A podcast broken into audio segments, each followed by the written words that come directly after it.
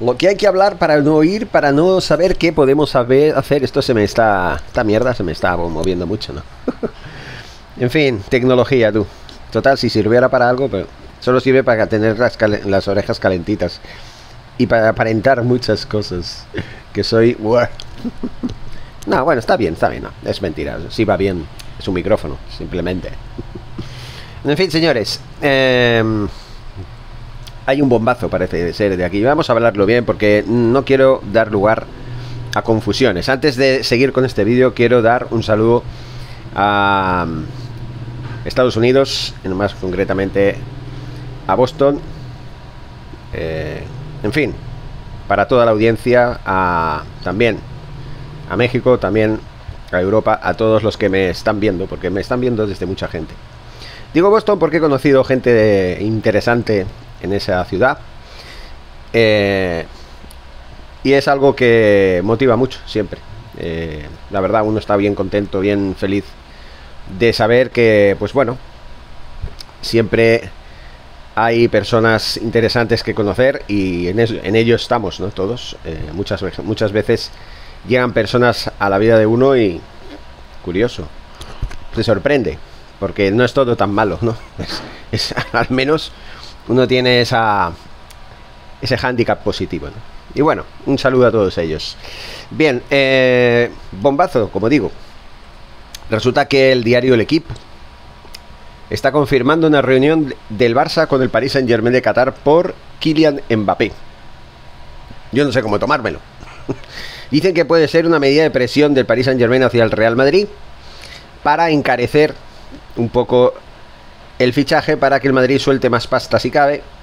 Dicen también que la porta podría ser que estuviera haciendo esto como estrategia, teniendo en cuenta que el jugador está más lejos que nunca del Paris Saint Germain por haber sido excluido de la gira asiática, ya que se ha declarado en rebeldía.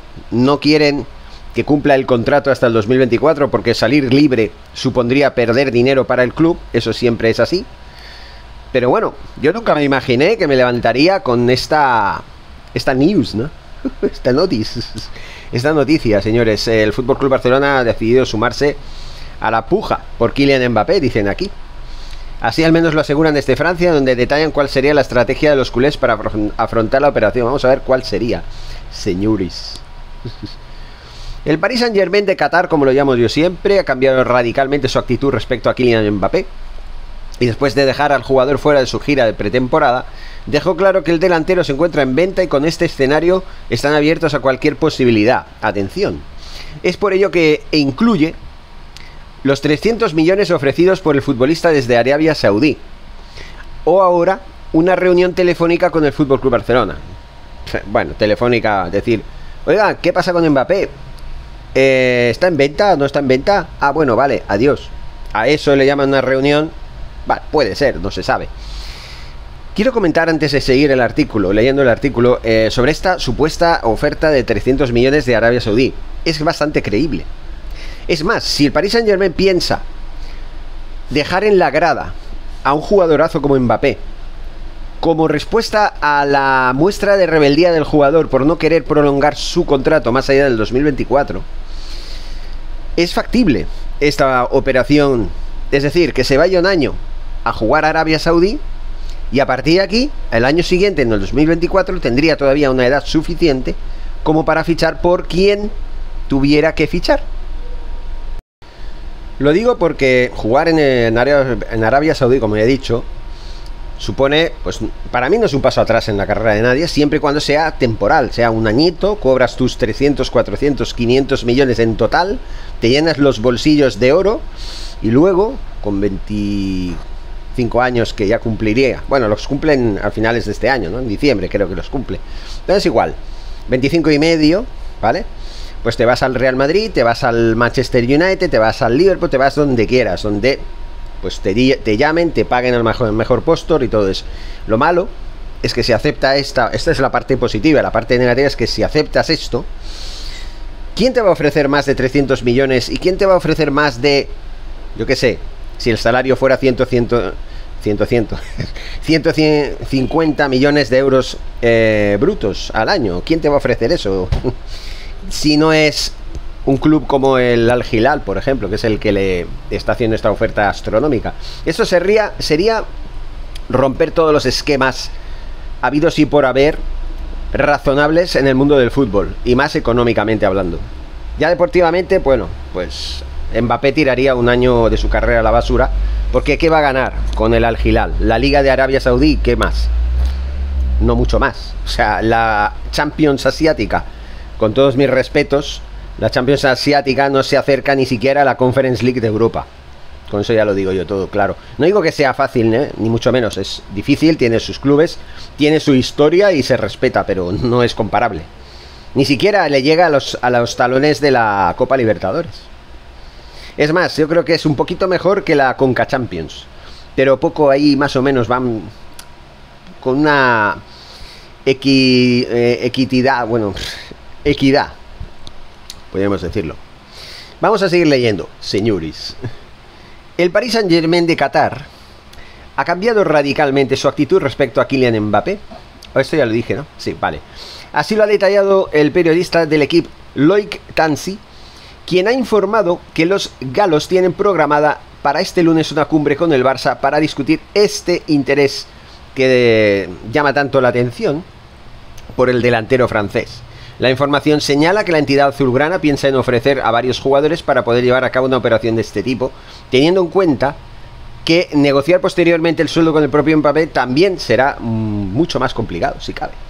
es que no solamente es hacer un trueque de 3, 4, 5 jugadores del Barça por Mbappé, es que también estás rompiendo tanto el esquema del Barça como el proyecto para fichar a un jugador que es muy bueno, pero ¿hasta qué punto valdría la pena fichar a un jugador así renunciando a todo un esquema de jugadores que ya están aclimatándose a un proyecto que ya lleva más de un año en proceso.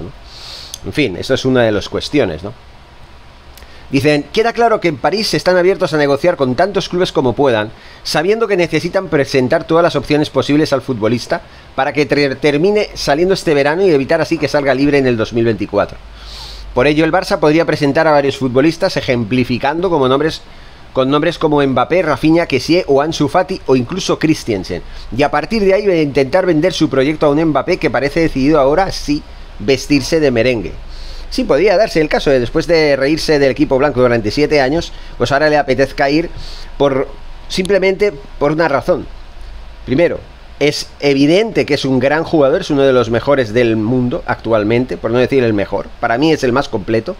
Pero aparte de eso, eh, el Real Madrid ya saben que es un club que se vende al mejor postor. Es un club sin dignidad, es un club corrupto, un club que no le importa venderse con tal de conseguir sus objetivos y perjudicar a cualquier costa, a cualquier precio, al Fútbol Club Barcelona en especial, ¿no? Porque para el Real Madrid el Fútbol Club Barcelona es ya sabe el Real Madrid que el Fútbol Club Barcelona es mejor que el Real Madrid en todos los sentidos, pero si no haces trampa, pues es así, pero si haces trampa, pues entonces las cosas son de otra manera. Es decir, 35 ligas, 20 Copas del Rey, 14 eh, Champions, eh, son el registro que les avala a tal trayectoria que acabo de definir, ya saben ustedes. Que no estarán de acuerdo los merengores, yo lo sé, pero no tengo ningún problema. O sea, que, que piensen lo que quieran, es que está a la luz, sale a la luz, es es evidente que Real Madrid es un club corrupto y siempre lo ha sido no ha podido sobrevivir sin ayudas. Siempre ha sido así. Han presidido el CTA durante 70 años en el siglo pasado. Esa es la mayor prueba. ¿Quieren más pruebas? Esa es la mayor. Y hay más pruebas, ¿eh? Pero bueno, Mr. Seitan también tiene mucha, más información que yo incluso. Les recomiendo a Mr. Seitan que lo sepan. Bueno, el caso es que el Barça ingresa en una carrera repleta de interesados millonarios. Miren, como no me va a dar tiempo a acabar de leer todo, es que es más o menos lo más, más de lo mismo, se repiten más. Solo me queda decir una cosa.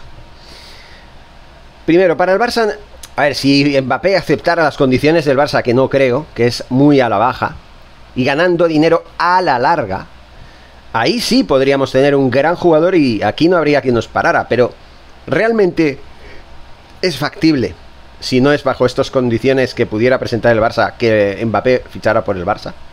Por eso es, ya lo he dicho. Ahí Real Madrid tendrás que pagar el doble si te lo quieres llevar.